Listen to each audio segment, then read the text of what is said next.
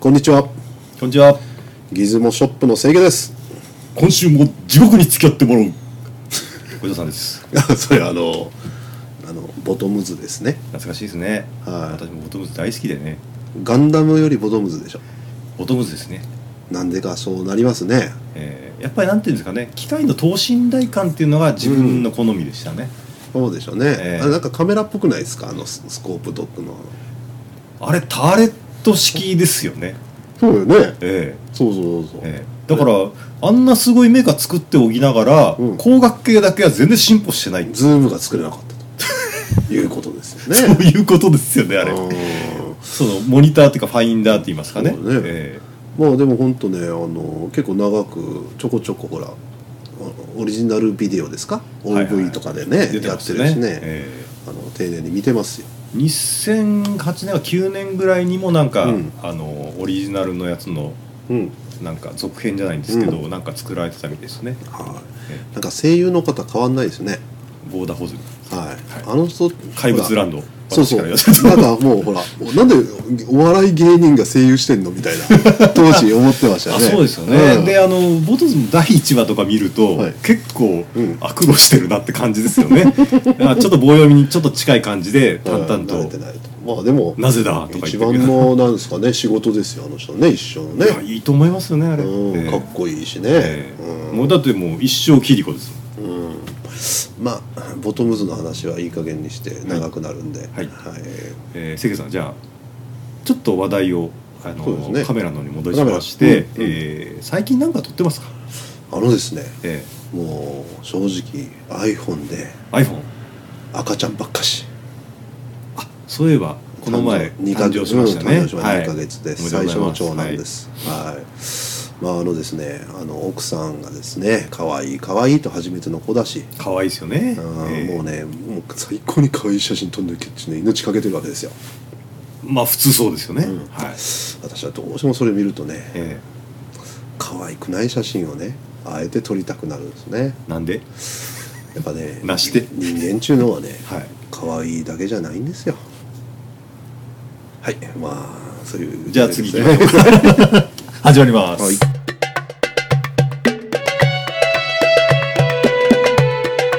いつもキャスト本日のですね、はい、本日の、えー、なんでしたっけ私の好きなこの一台はいえー、清家が、えー今回おすすめするというかですね、はいまあ、私が好きですとはいいうカメラは、はい間宮優ですまたなんかすあんま聞かないとこ行きましたねこれポイントはね、えそー、なんですかこの写真ははっきり言って この時代のカメラが一番人気ないはずですよクラシックカメラ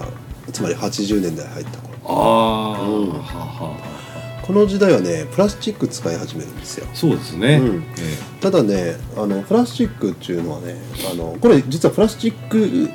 がオールではないんですけどね、えはいはい、うん、あの結構画期的なんですよやっぱりあのプラスチックとは何かっていうと、はい安物ってみんな思うかもしれません、まあうんそんな感じありますよね、うんはいあのこのあのプラスチックっていうのはね実はあのフラッシュを内蔵するにあたって絶対必要なものなんですよほうだって金属だったら危なくないですかフラッシュ内蔵してあーなんか漏電と言いますかね何何万ボルト、あれやばいっすよ心臓発作起こしたりしたらねだだからあの最初にフラッシュを内蔵したって言われるコンパクトカメラははいピッカリコニカなんですよ C35 はいはいあれはあの前回出てきたうん C35 あれはのい続編の時にプラスチック採用したんですよ、あそうなんですかプラスチック部品をね使っただからそうするとなんかブレイクスルーだったんでしょうねそのプラスチックをあの70年代最後の方から採用しだして、プラスチックカメラっていうのはメリットは実は造形が自由にできるんですよらうんはいうん、ですからプラスチックを使い始めることであの形に自由さが出てくるとうんで間宮優っていうのはですねまずその、まあ、魅力はこの形が「スター・ウォーズ」っぽくないですかなんかあのー単純に、はいえーっと XA ってありましたよね、はいはいはいなんですかペンタペンはいはタックスでしたっいけ、はいまああの系統かなとそうですかええなんかねこのドーム状のところはほらなんか「スター・ウォーズ」スター・ウルフとか ねなんかその当時の SF でなんか宙吊りシシド状ですからうんなんかあの手ぐすで吊り下げてるようなねああ、うん要はその、なんていうんですかねあのー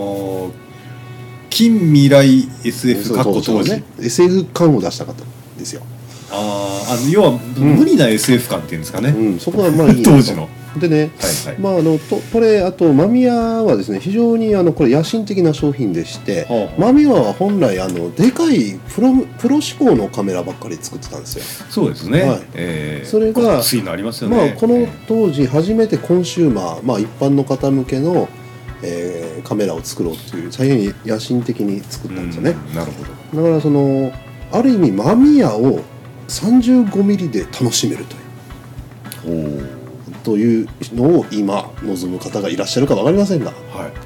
あのあのマミヤをプロ向けのですね、えーセコールレンズが使えるというポケットに入るカメラがとするとですね、やっぱりその、まあ、マミヤと言いますと、は私やっぱ頭浮かぶのはあの、は RB67 とか、はい、あのーマミヤフレックスとか、はい、そうそうそうそう C なんとかとありますあよれねにセコールレンズがついてる名前がいくらセセコールですよねセコセコールがセコールがついてますねはいじゃああれのノリで一応取れるんですかそこうれはいそういう魅力的ですお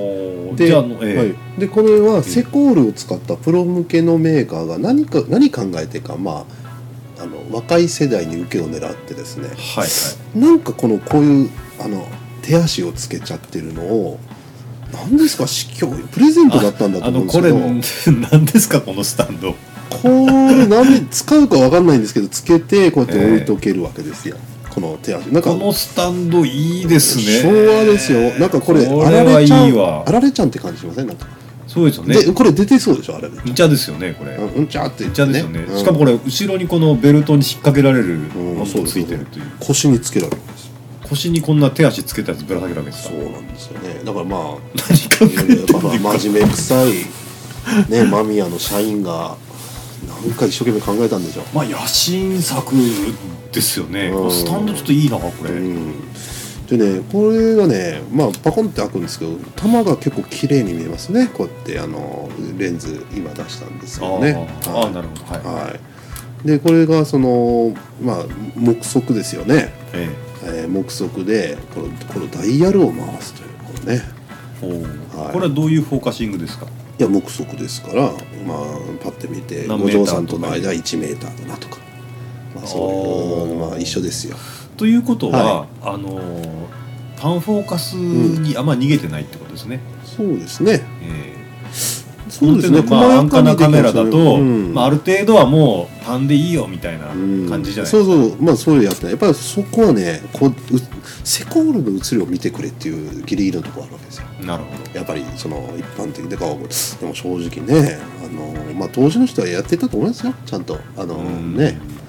でまああとこれはまあ何が魅力かというと形の古臭さというか SF というか、えーフィーバーしてましたね当時ね SF ね、とやはり映りの面白さ良さというより映りの面白さです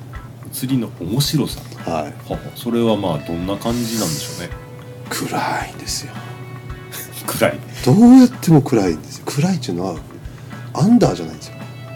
ほう 暗く寂しいんですよねそうか暗く寂しいはい、まあ、今写真をですねごええ紹介したいんですけど、両方ともですねその熊本の繁華街をはい撮って回ったんですが、ええなんか裏ぶれて見えるというそれは本当に単に裏ぶれてたっていうあれじゃないですかうかわーなんかもっと華やかですよもうなんかねああ一応華やかなとこ撮ったのに、うんあのま裏ぶれたような寂しい映像にあなっちゃう、うんそうなんですよねなんですかセコールがセコールって そんそうなに映なるんのですかかわかんないんですけど ねなんかほらう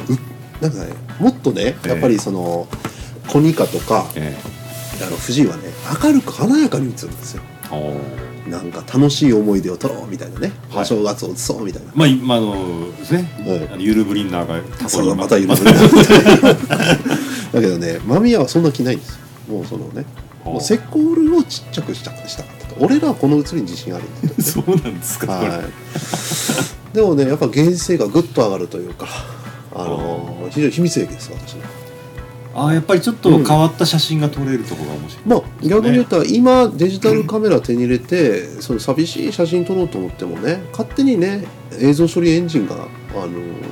いじっちゃうんですよパパッと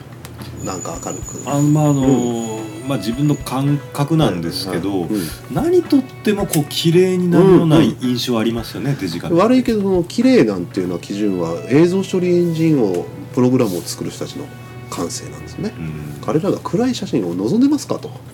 うんということなんですよねなるうん、だからまあいい映像だとかじゃなくてあえて簡単に寂しい写真が撮れるとそれがまあこの写りの魅力だということです ね。それってこういうなんかうんいかにもスナップに使ってくださいよみたいなカメラでそれでいいんですかそうねまあまあいいんじゃないですかねただ作り手はそんな気は実はないですやっぱりあのちっちゃな若い女の人でも楽しんでみたいいやなね。自分はポップなですね、うん感じに見えるんですけどね、うんうんこれもねまたこれね問題がありまして。はシャッターがですねなんか手抜いてゴムなんですよこれ触ってくださいあ、あシャッターボタンがゴム なんだこりゃ、これがねえ素材選びが悪かったんでしょゴム製うのねボタンですねこれほとんどががそれが溶けてるんですよはあ劣化ではい劣化で経年劣化だって30何年前ですかはいはいらあのほとんどが溶けてこれは珍しいんですよ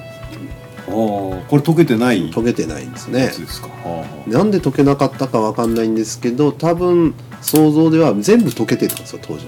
だけど途中でこれはやばいわって修理部品として作られて交換した人がいたんじゃないですか、ああうんじゃああの一応メーカーさんとしてなんか、その、うんし改良した部品でうん修理したんじゃないかと、やっぱ当時慣れててないんですよね化学あの正直言ったらこういうプラスチックとか化学っていうのはやっぱ日本はプラ、ね、ゴムとかね、まあ、当時はちょっとアメリカのデュポンとかあんな連中に比べたらドイツとかね、はいちょっと一歩遅れてたんだと思うんですよだからあーやってみないと分かんないみたいなねなんとかあ樹脂自体歴史が浅いですからうんね、そういうことだやっと思うぱんですより、日本はねあの経年劣化に対してっていうのは全然考えてないってい経験う感じが必要だからねしますだから10年ぐらいしたら溶けてたというようなね、あのーだからそれで結構そのボタンの部分がむき出しになって中身がむき出しなのが多いので、ああーのーまあ、それは珍しいちゃんとしたものでもこれだったら今だったら、うん普通にまあハンズとかでうんうん売ってる樹脂で複製可能ですよね、かもしれないねねそっちの方がいいんじゃないですかねうんうんだからまあ作っちゃった方がこれまたね500円とかでジャンクワゴンで拾ってきてですね、ええあの試しに使ってみるとねすごくあ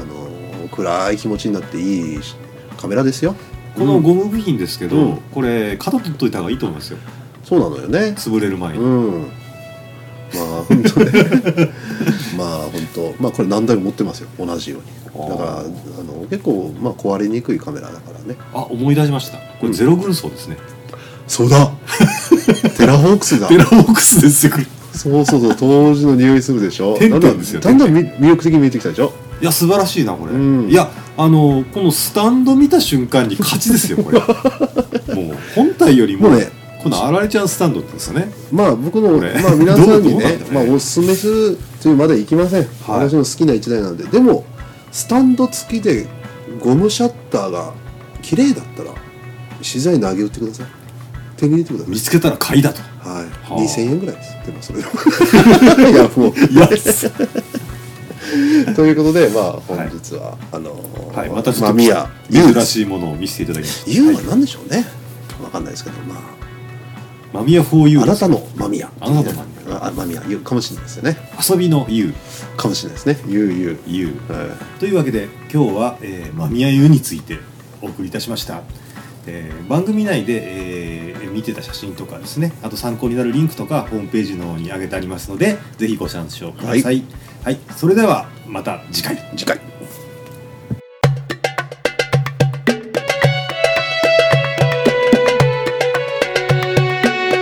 つもキャスト